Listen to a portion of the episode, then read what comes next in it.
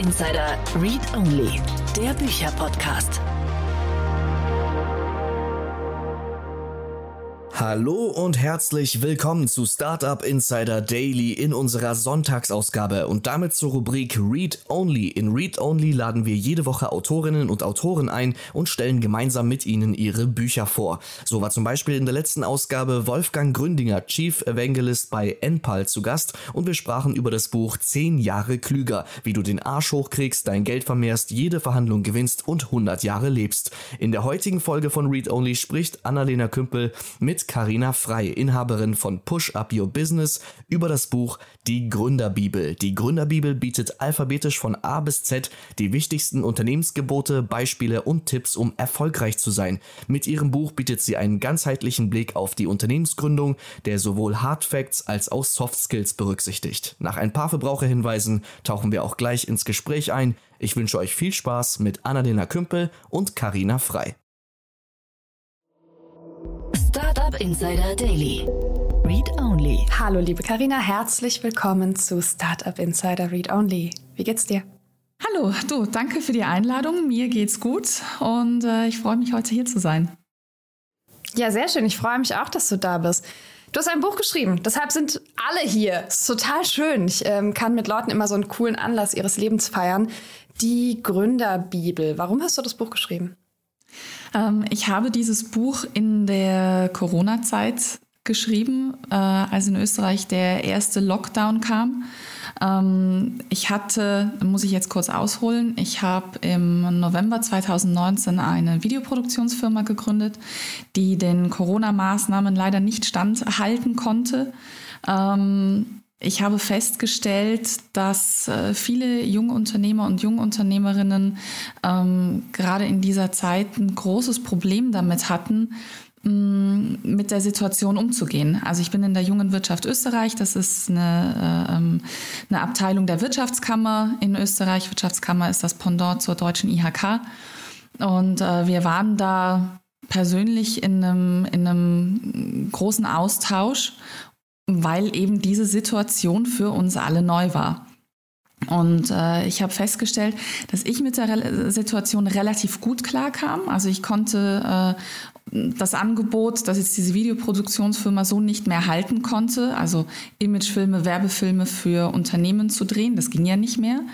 Äh, ich konnte das für mich persönlich relativ gut äh, umgehen, indem ich auf Online-Kurse umgestellt habe und Menschen beigebracht habe, wie sie in Zoom-Calls ähm, mit relativ einfachen Maßnahmen und Möglichkeiten ein optimales Bild, einen optimalen Ton hinbekommen. Also mir fiel das relativ leicht, ja. Aber ich habe eben mhm. in meinem Umfeld gemerkt, dass viele andere da äh, in so eine Art Schockstarre gefallen sind. Und ich habe dann angefangen zu recherchieren, ob es denn da Bücher für gibt, ähm, die in solchen Situationen helfen können. Und ich habe festgestellt, dass es tatsächlich kein einziges Buch zum Thema Gründen oder Selbstständigkeit ähm, gab, das sowohl die Hard Facts, also Unternehmensformen, Finanzplanung, Businessplan und so weiter abdeckt, aber eben auch diese Soft Skills, wie, wie gehe ich denn mit Krisen um? Wie sieht denn ein äh, vernünftiges Stressmanagement aus? Was brauche ich denn für ein Mindset, um überhaupt langfristig Erfolg im Business zu haben? Und äh, ich dachte mir, wenn ich so ein Buch haben wollen würde, dann gibt es auch andere, die das möchten. Und ich habe dann ähm, ja die diversen Lockdowns äh, genutzt und habe die Gründerbibel geschrieben. Und ich bin da sehr stolz drauf, weil es tatsächlich der umfangreichste Ratgeber jetzt auf dem Markt ist, der eben sowohl Hard Facts als auch diese ganz essentiellen äh, Soft Skills abdeckt. Die mhm. sind für mich einfach essentiell, wenn es wirklich um nachhaltigen Erfolg im Business geht. Ja, über die Soft Skills sprechen wir auch gleich noch mal so ein bisschen mehr. Die sind für so einen Podcast immer ein bisschen spannender als die Frage, welche Unternehmensform wähle ich denn am Ende. Ähm, aber zu diesen Hard Facts, wenn du sagst, du kommst aus Österreich, oder? Mhm, genau. Sind die in Deutschland und Österreich gleich? Also kann man für beide Märkte das gleiche Buch schreiben? Äh, ja, kann man, weil ja. äh, das Kapitel äh, Basiswissen, das eben diese Unternehmensformen abdeckt, wurde von der Wirtschaftskammer in Österreich und vom ähm, RKW Kompetenzzentrum in Deutschland geschrieben. Also das heißt, wir ah. haben in einem Buch beide Unternehmensformen für Österreich und für Deutschland abgebildet. Ähm, es ist so ganz offensichtlich für den Leser, was gilt jetzt für Österreich und was gilt für Deutschland. Mhm. Mega entspannt. Für wen hast du das Buch denn geschrieben? Also welche Menschen hattest du so beim Schreiben im Kopf? Äh, ich hatte tatsächlich ähm, Jungunternehmer und äh, Solopreneure im Kopf. Mhm. Ähm, Wobei, also natürlich haben wir diese, diese gründungsrelevanten Fakten mit drin, ja, wie eben die Unternehmensformen. Wie schreibe ich denn einen Businessplan? Ähm, wie sieht denn ein Pitch-Deck aus, wenn ich jetzt zum Beispiel eine Finanzierung bei der Bank beantragen muss? Aber äh, die Gründerbibel geht weit über dieses Thema Gründen hinaus und äh, ist somit äh, wirklich ein wertvoller Ratgeber für alle, die sich mit dem Thema Selbstständigkeit beschäftigen. Ähm, ich habe zum Beispiel auch, also ich weiß, weiß von, von einem jungen Mädel, die sich äh, die Gründerbibel gekauft hat, die noch gar nicht weiß, ob sie sich selbstständig machen möchte. Mhm. Also die das Buch jetzt durchliest und mal guckt, mit was muss ich mich denn beschäftigen? Was sind denn die Themen, die mich erwarten, wenn ich in eine Selbstständigkeit gehe? Und ähm, du kannst die Gründerbibel quasi ganz am Anfang, kann sie dich begleiten bis wirklich lange in die mhm. Selbstständigkeit hinein. Warum kannst du denn dieses Buch schreiben? Also du hast jetzt vorhin erzählt, du hast eine Firma gegründet und die hat es nicht über Corona geschafft. Da bist du ja gar nicht alleine mit. Aber da ist ja noch ein bisschen mehr drin. Was, wo kommt dein Wissen her? Also ich habe ähm, tatsächlich mehrmals gegründet in Deutschland und in Österreich, wobei Gründen da tatsächlich das falsche Wort ist. Man kann sich relativ schnell selbstständig melden, sowohl in Deutschland mhm. als auch in Österreich. Aber selbstständig melden und ein Business gründen, das sind zwei völlig verschiedene Dinge, wenn man so möchte. Mhm. Und das musste ich auch erst wirklich äh, in einer harten Schule lernen, dass ähm, das zum Gründen und, und zum Aufbau eines Business, das wirklich über einen längeren oder über einen sehr langen Zeitraum erfolgreich sein soll, ähm, dass das zwei unterschiedliche Dinge sind. Ähm, ich habe die Gründerbibel natürlich nicht alleine geschrieben, das ist vielleicht wichtig mhm. zu erwähnen. Äh, ich kann sehr viel über Soft Skills berichten, über Performance, über Präsenz. Das ist aus meinem äh, beruflichen Background ist das geschuldet. Äh, aber so Sachen wie Unternehmensformen ja, oder Digitalisierung, da kenne ich mich halt tatsächlich null aus. Und ähm, deswegen habe ich mir für diese Kapitel, wo ich wirklich total blank bin, äh, Hilfe geholt. Äh, mhm. Denn im Business ist es ja auch so, du kannst nicht alles alleine machen. Du hast einen Steuerberater, du hast im besten Fall einen Social Media Manager, ähm, du hast vielleicht eine virtuelle Assistenz, die dich bei diesen ganzen Werbesachen unterstützt. Und äh, deswegen wäre es eigentlich vermessen gewesen, die Gründerbibel völlig alleine zu schreiben, weil man diese Themen einfach, das kann nicht ein einzelner Mensch abdecken. Und ähm, so haben wir eben, äh, sind Co-Autoren beteiligt an der Gründerbibel. Mhm was es auch wieder spannend macht, weil die natürlich ihre ganz eigene Sicht aufs Business reinbringen, ihre eigenen mhm. Insights. Das heißt, der Leser bekommt wirklich ein ganz, ganz breites Spektrum an, an, an Wissen und äh, Informationen, die äh, aber natürlich alle miteinander verbunden sind. Ja, das ist ja ein bisschen auch das Konzept der Bibel, Bibel ganz viele Autoren und alles. so alles gerade kurz darüber nachgedacht, dass das eigentlich ganz okay passt. Wo kommt der Titel her? Also warum habt ihr das Buch Gründerbibel genannt? Das ist ja schon auch eine, eine Bank zu sagen, so, hier, die Gründerbibel. Genau. Für euch. Ja, ähm, wir haben das tatsächlich Gründerbibel genannt. Wir haben so ein bisschen hin und her überlegt und natürlich muss es ein, ein äh, schmissiger Titel sein, der im mhm. Gedächtnis bleibt. Äh, ein Titel, wo du direkt weißt, worum es eigentlich geht. Und ähm, wir haben es Gründerbibel genannt, weil es halt so unfassbar umfangreich ist, ne? mit 448 mhm. Seiten, das ist schon ein Brett. Ähm, das ist schon sehr viel Inhalt und ähm, ich bin stolz darauf, dass wir im Gegensatz zu anderen Büchern kein rundherum Gelabere habe, das einfach nur Seiten füllt, sondern wir sind wirklich, ja, das muss man ja leider dazu sagen. Ne? Ich kann das total also, verstehen und ich finde es relativ sympathisch. Danke. Zu sagen, ja, wir labern nicht so viel, danke, ist schon okay. Ja, du, ich habe so viele Bücher gelesen, ähm, wo, wo so viel um den heißen Brei rumgeredet wird und rumgeschrieben wird, wo ich mir denke, das kommt doch mal auf den Punkt. Wo, wo ist denn jetzt die Quintessenz? Was muss ich denn machen? Was, mhm. ne? Ich weiß jetzt, okay, aber wie setze ich das Ganze um? Und wir haben in der Gründerbibel eben ähm, direkt umsetzbare Tipps mitverarbeitet, die mhm. du sofort anwenden kannst. Und ähm, darauf bin ich einfach stolz und deswegen kann man das auch ruhig Bibel nennen, weil es einfach so umfangreich ist und weil es dich, so wie die Original in Anführungsstrichen Bibel auch, ähm, dich über einen langen Zeitraum begleitet. Und das war uns eben wichtig. Mhm. Cool. Und Du hast schon ganz viele andere Sachen auch gemacht. Also du hast vorhin mal kurz im Vorgespräch erzählt, dass du eigentlich Schauspielerin bist. Offensichtlich hast du schon als Sprecherin gearbeitet. Wenn man sich deine Website anschaut, sieht man, dass du auch Coach und Trainerin bist und Speakerin, also auf Bühnen stehst. Worum geht's bei all diesen Themen? Also wie das verbindet sich wahrscheinlich irgendwie. Ja, also das, das, das, sieht, das sieht von außen betrachtet auf den ersten Moment aus wie äh, völlig durcheinander und kein roter mhm. Faden und was macht die Frau eigentlich alles. Äh, aber es gibt tatsächlich einen roten Faden, der diese ganzen Bereiche verbindet und das ähm, ist Performance, ähm, High Performance. Und mhm. darum geht's mir eigentlich. Also wie kann ich das Bestmögliche aus mir rausholen. Es fing bei der, mit der Schauspielausbildung natürlich schon an. Ähm, ich habe in dieser Zeit schon angefangen, Coachings und Workshops zu geben und den Menschen mhm. beizubringen, wie sie selbst sicher auf einer Bühne stehen oder, oder hinter einem Mikrofon.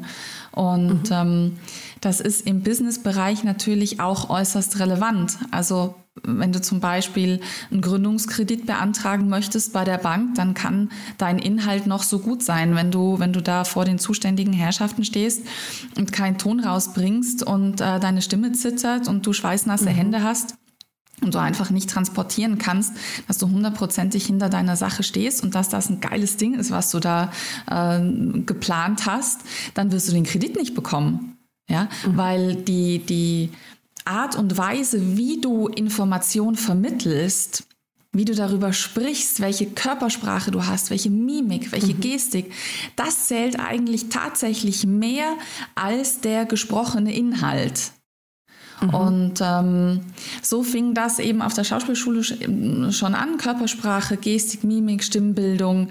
Ähm, ich habe dann aber aufgrund persönlicher Erfahrungen noch äh, Ausbildungen im Bereich ähm, Mentaltraining gemacht. Ich habe ein äh, Fernstudium äh, an der Hong Kong University gemacht, äh, das heißt Personal äh, Psychology of Personal Growth und kann jetzt eben diese, diese körperlichen Dinge ja, also Körpersprache, Mimik, Gestik, mhm. ähm, mit Mindset verbinden, ähm, mit Empowerment und dann sind wir bei den drei Säulen der High Performance, mit denen ich immer arbeite und das ist in, die erste Säule ist Mindset, die zweite ist Präsenz und die dritte ist Empowerment und ähm, das ist das, was ich eben jetzt mache, was ich in meinen Coachings mhm. und auch eben als Keynote-Speakerin weitergebe und worum es auch ganz viel in der Gründerbibel geht, eben diese High Performance zu erreichen durch diese drei Säulen.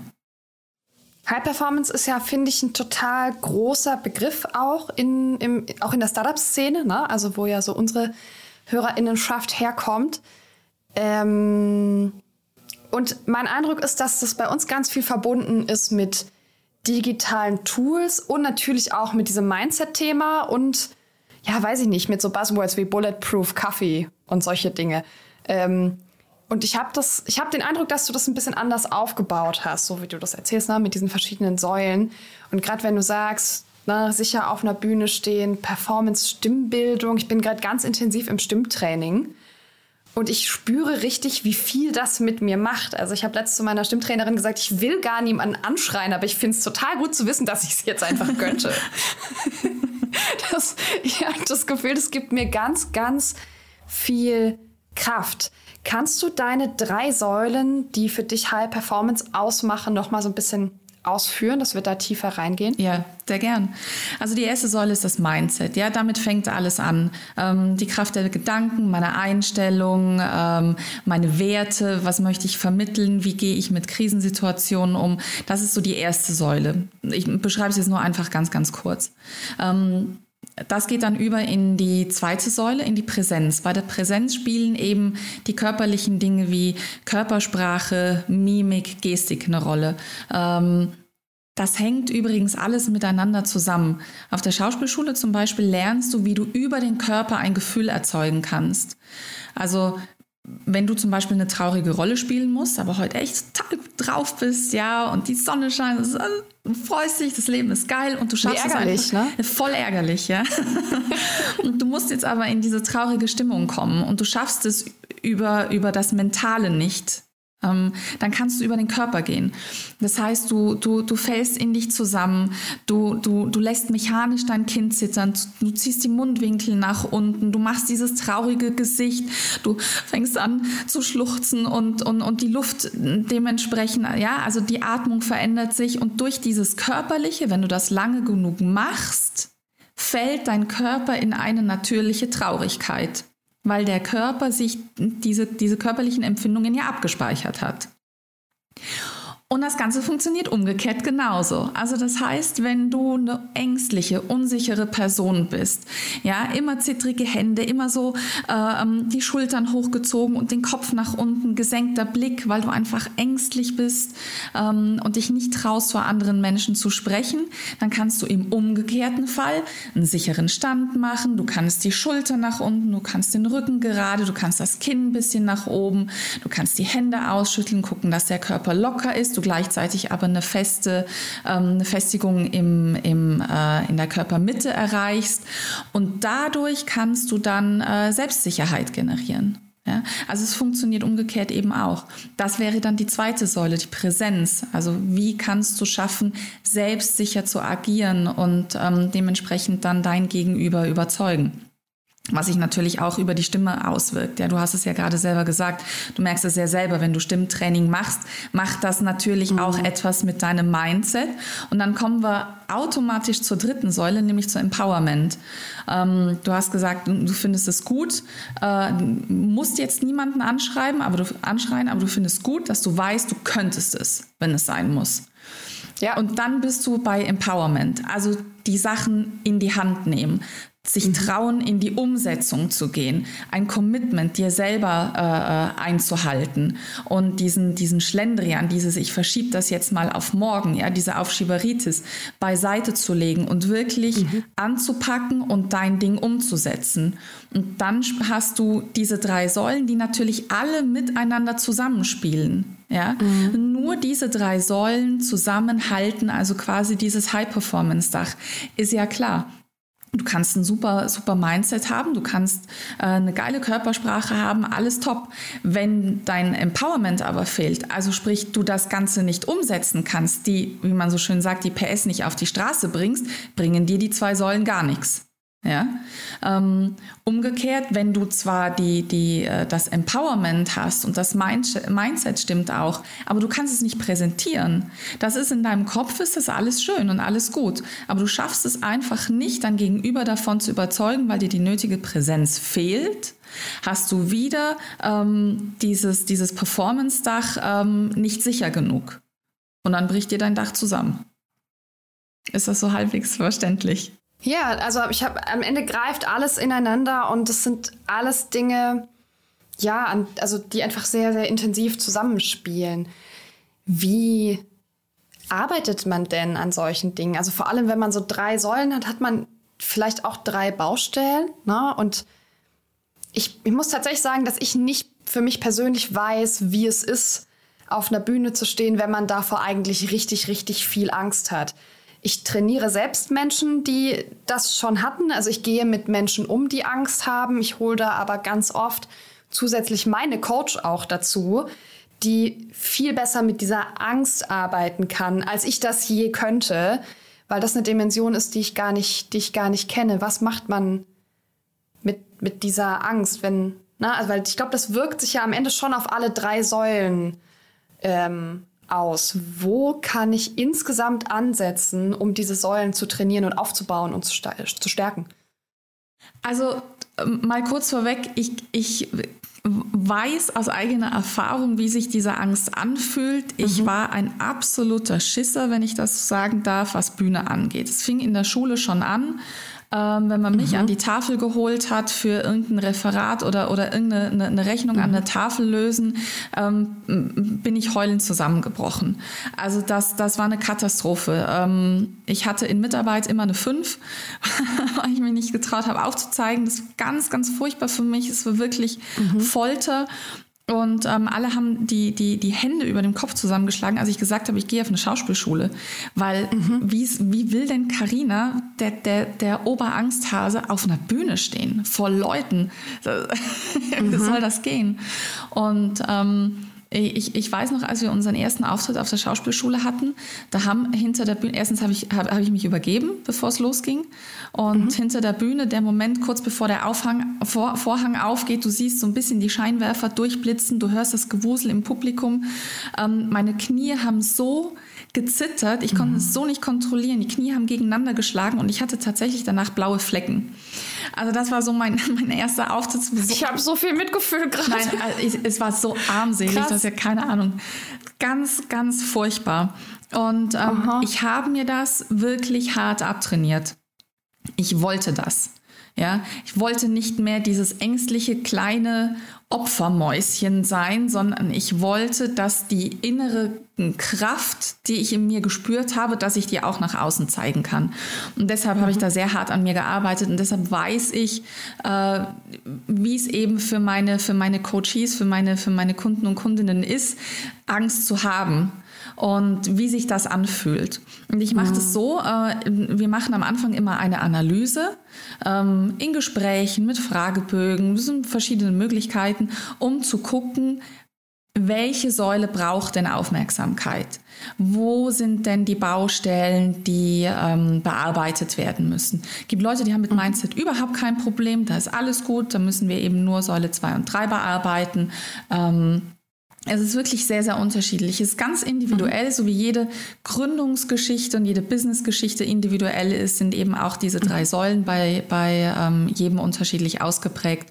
Und ähm, es braucht eben unterschiedliche Aufmerksamkeit. Und nach dieser Analyse arbeiten wir eben genau an diesen Baustellen, bis die wirklich passen. Also bis mein Coachee weiß, ähm, wie er sich selber helfen kann, wie er dranbleiben mhm. kann, wie er das Gelernte umsetzen kann. Und damit ist es aber nicht getan. Also du musst danach, mhm. wenn du diese drei Säulen wirklich kraftvoll aufgebaut hast, musst du dabei bleiben. Das heißt, immer wieder in die Selbstreflexion gehen, setze ich das Gelernte tatsächlich um, wie ist mein Status quo und dementsprechend dann auch arbeiten. Ich vergleiche das immer mit äh, Bauchmuskeln im Fitnessstudio, ja. Du hast im Vorgespräch erzählt, du gehst gerne ins Fitnessstudio. Wenn es dein Ziel ist, du willst ähm, stärkere Bauchmuskeln haben, zum Beispiel die zweite Säule, ja, du willst deine Bauchmuskulatur stärken, dann kann ich dir einen Trainingsplan an die Hand geben, wie das funktioniert. Der besteht dann aus einer Ernährungsumstellung und aus gewissen Trainingseinheiten und ähm, ich zeige dir, wie du das umsetzen kannst. Du bekommst diese Bauchmuskeln in XY Zeit und was musst du denn tun, um diese Bauchmuskeln zu, zu behalten? Es ist ja nicht damit getan, dass du die dann irgendwann bekommen hast. Ja? Es geht ja darum, dass du die halten möchtest. Ja. Und wenn du das Gelernte dann nicht weiter anwendest und nicht weiter umsetzt und wieder zurückgehst auf Netflix und Chill mit der Packung äh, Chips und, und dem Gin Tonic, ähm, kannst du an einer Hand abzählen, wann, wann der Sixpack verschwunden ist ja, und die Speckröllchen wieder da sind. Das heißt, du musst immer wieder dranbleiben und immer wieder rekapitulieren kontrollieren, mache ich denn meine Übungen? Ist das alles noch gut, wie ich das mache? Wo sind die Stellschrauben? Ist alles gut? Und dann kannst du dein Sixpack dauerhaft behalten. Und so ist es mhm. mit High Performance eben genauso. Heißt, High Performance ist schon ein Trainingsergebnis, aber vor allem ein Lebensstil? Ja, absolut. Mhm. Auf deiner Website gibt es ein Zitat. Wir brauchen weniger Push Up Your Boobs und mehr Push Up Your Performance. Und ich sehe dich grinsen, du liebst es offensichtlich sehr. Und also dein, dein Programm heißt Alpha Women. Ich gehe davon aus, du arbeitest viel mit Frauen. Brauchen Frauen bei diesem Thema aktuell noch mehr Support als Männer? Ja, unbedingt. Unbedingt. Ich meine, hast du in letzter Zeit mal in so eine gängige Frauenzeitschrift reingeguckt? Ich gucke da nicht mehr rein. Es oh, ist grauenhaft. Es, ja, also danke. Ich, ich, es ist absolut es ist grauenhaft. schrecklich.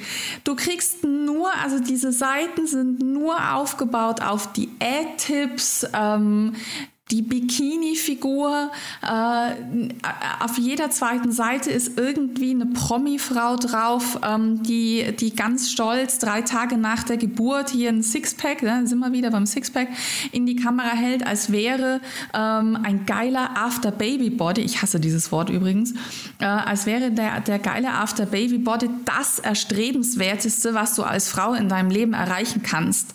Boah, was für ein Bullshit. Ich werde ich werd da echt wütend, ne? Was man, mhm. was man uns Frauen irgendwie äh, äh, auferlegt. Also die Probleme, mit denen wir uns laut Gesellschaft beschäftigen sollten, sind Zellulite hier, äh, Winkefett da, Falten, graue Haare. Ähm, damit müssen wir uns laut Gesellschaft beschäftigen. Und ähm, nein, Nein, müssen wir uns nicht. Wir haben, das ist auch ein Zitat von mir, die einzige äh, weibliche Problemzone, die wir haben, das ist unser Mindset. Und ähm, dementsprechend müssen wir, ja, du reißt die Arme hoch, ja, Yay. so ist es. Ähm, und wir brauchen eben weniger dieses Push up your boobs, weniger dieses, du musst perfekt im Außen sein, sondern du musst performen und du musst ein geiles Mindset haben und wir Frauen müssen uns gegenseitig unterstützen. Wenn ich das sehe, also das, ist auch so ein Ding, das mich so wütend macht, mit dem so viele Frauen zu kämpfen haben. Wir sprechen ständig äh, ähm, über, über, über diese die, äh, ähm, Frauenquote und diesen ganzen Quatsch. Wir brauchen keine scheiß Frauenquote. Warum sind denn die ganzen Männer in der Führungsebene? Männer handeln ganz anders. Männer, ähm, also wenn du dir wirklich diese klassische Karriereleiter als Leiter vorstellst, dann machen Männer gegenseitig Räuberleiter und helfen sich hoch. Und der, der oben an der, an der Leiter angekommen ist, fasst nach unten und zieht seine Kompagnons mit nach oben. Ja? Und was machen Frauen? Frauen stellen sich auf der Karriereleiter gegenseitig ein Bein, zerren sich an den Haaren wieder runter. So handeln Frauen und deswegen sind Frauen immer noch nicht in Führungsebenen angekommen, weil sie sich gegenseitig sabotieren oder weil sie sich selber klein machen. Und deshalb müssen wir eben mehr unsere Performance pushen als unsere Oberweite. Das ist eigentlich das, ähm, ja, was ich versuche, meinen Coaches ja. mitzuteilen. Also ich sehe ganz viel, dass es sich verändert. Ich habe mittlerweile ein riesiges Netzwerk aus Frauen, die ganz viel sich gegenseitig unterstützen. Ich weiß nicht, wie du das wahrnimmst. Ja, das du das auch schon siehst. natürlich auch. Das ist ja auch immer mhm. personenabhängig. Ja, es gibt ja diesen ja. Spruch: Du du du bist die Summe der fünf Menschen, mit denen du dein dein dein Leben irgendwie am meisten verbringst. Ja, oder zeig, zeig, mhm. zeig mir deinen äh, deinen Inner Circle und ich sage, wie, sage dir, wer du bist. Also das macht schon was aus, wenn sich Frauen vernetzen, die sich gegenseitig unterstützen. Aber ich merke es leider echt immer noch viel zu häufig, dass sich Frauen mit so Kleinigkeiten aufhalten und sich eben nicht, nicht in dieses tatsächliche Empowerment gehen. Mhm. Also die fordern dann, also ein Beispiel jetzt ähm, in Bezug auf die Gründerbibel. Die Gründerbibel mhm. kam raus und wir haben ein Gewinnspiel gemacht und alles toll. Und ähm, da hat eine Frau drunter kommentiert, ja, ähm, das Gewinnspiel wäre ja echt gut, ne? aber sie möchte das Buch nicht haben. Äh, sie findet sie doof, weil es Gründerbibel heißt und weil, weil der Titel nicht gegendert ist. Ähm, mhm. dann denke ich mir so, ja, gut. Also Gründer und Gründerinnen Bibel ist einfach zu lang für einen Buchtitel. Ja, wir haben da lange mhm. rumexperimentiert. Ich bin kein Freund von Gendern, ich brauche das nicht, aber das ist eine persönliche, persönliche Sache.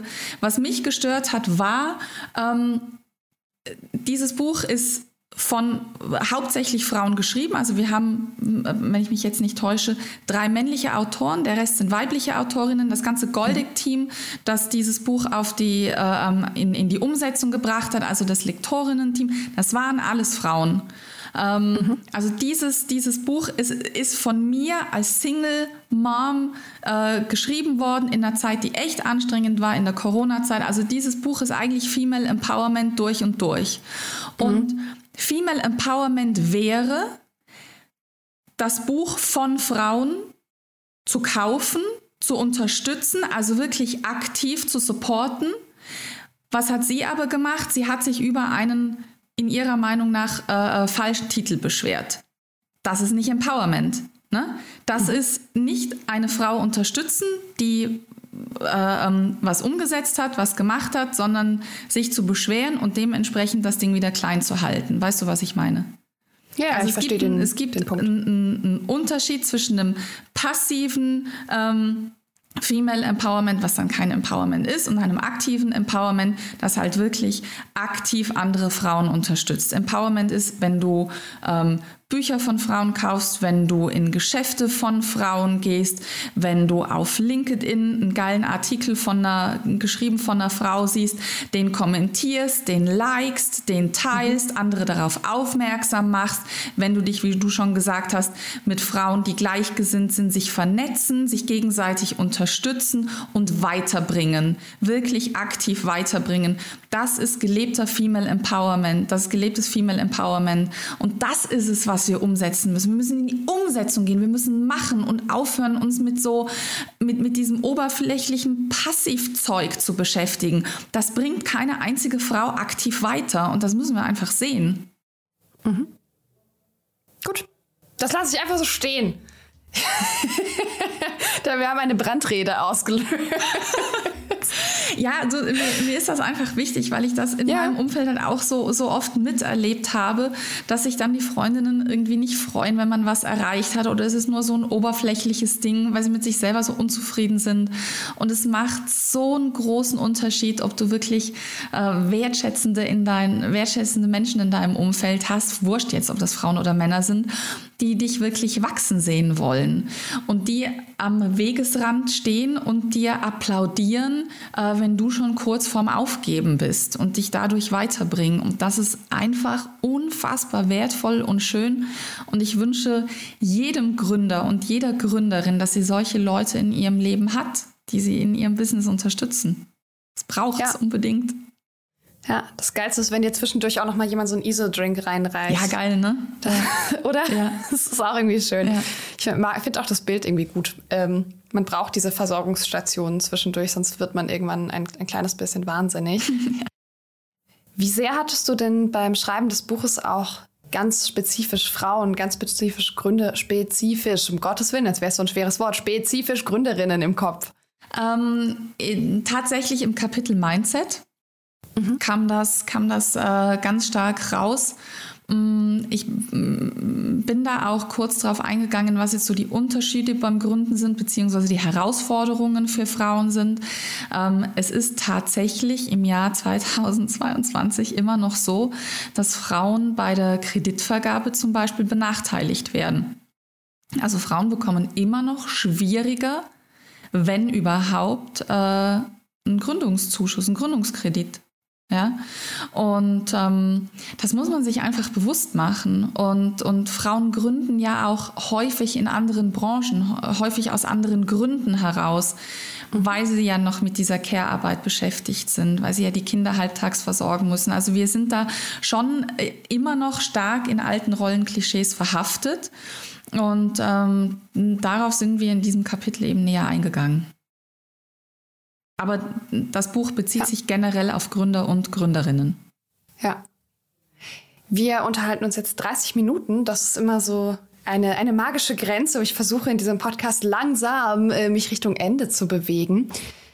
Hast du zum Abschluss vielleicht noch einen konkreten Tipp oder eine Übung, die du gerne deinen Coaches auch mitgibst? Wie kann man arbeiten an seinen drei Säulen? Ähm, in, ja, indem ich das, dann würde ich das aufgreifen, was ich vorher schon gesagt habe, also mhm. dass man sich eben diese Roadmap, also quasi eine Roadmap äh, aufzeichnet, erstellt, wo du zuerst in die Analyse gehst und eben guckst, welche der drei Säulen braucht meine spezielle Aufmerksamkeit, woran muss ich noch arbeiten, wo kann ich mich verbessern, das dann umsetzt und ähm, immer wieder in die Selbstreflexion gehst und, und immer wieder guckst, bin ich denn noch dran, bin ich denn noch gut dabei, habe ich die Ziele, die ich mir gesetzt habe, umgesetzt. Ähm, Apropos Ziele, das ist auch etwas, das ich meinen Coaches gerne empfehle. Ich arbeite immer mit drei verschiedenen Zielen. Äh, es macht es leichter, in die Umsetzung zu gehen. Also mit einem kurzfristigen Ziel, mit einem mittelfristigen Ziel und mit einem langfristigen Ziel. Also kurzfristig die Zeiteinheiten kannst du unterschiedlich wählen. Also wenn jetzt jemand zum Beispiel Probleme hat, seinen Tagesablauf zu strukturieren, mhm. dann äh, schlage ich immer vor, mach dir ein kurzfristiges Ziel. Was möchtest du innerhalb der nächsten Stunde umsetzen? Ein mittelfristiges Ziel, was will ich bis mittags geschafft haben? Mhm. Und ein langfristiges Ziel, was möchte ich ähm, bis abends 22 Uhr erledigt haben? Das kannst du dann natürlich auf Monate und Jahre auch mhm. dementsprechend anwenden. Und wenn du dir deine, deine, deine Ziele eben in diese drei Kategorien einteilst, fällt dir die Umsetzung tatsächlich leichter. Also das sind so kurze Tipps, ähm, die ich immer mitgebe. Karina, vielen, vielen Dank. Sehr gerne. Ich äh, freue mich immer sehr, wenn total äh, nette Menschen hier sind, mit denen das alles so klickt. Das Gefühl hatte ich bei dir und wir sehen uns beim nächsten Buch. Das freut mich sehr. Vielen herzlichen Dank, liebe Annalena. Tschüss. Tschüss.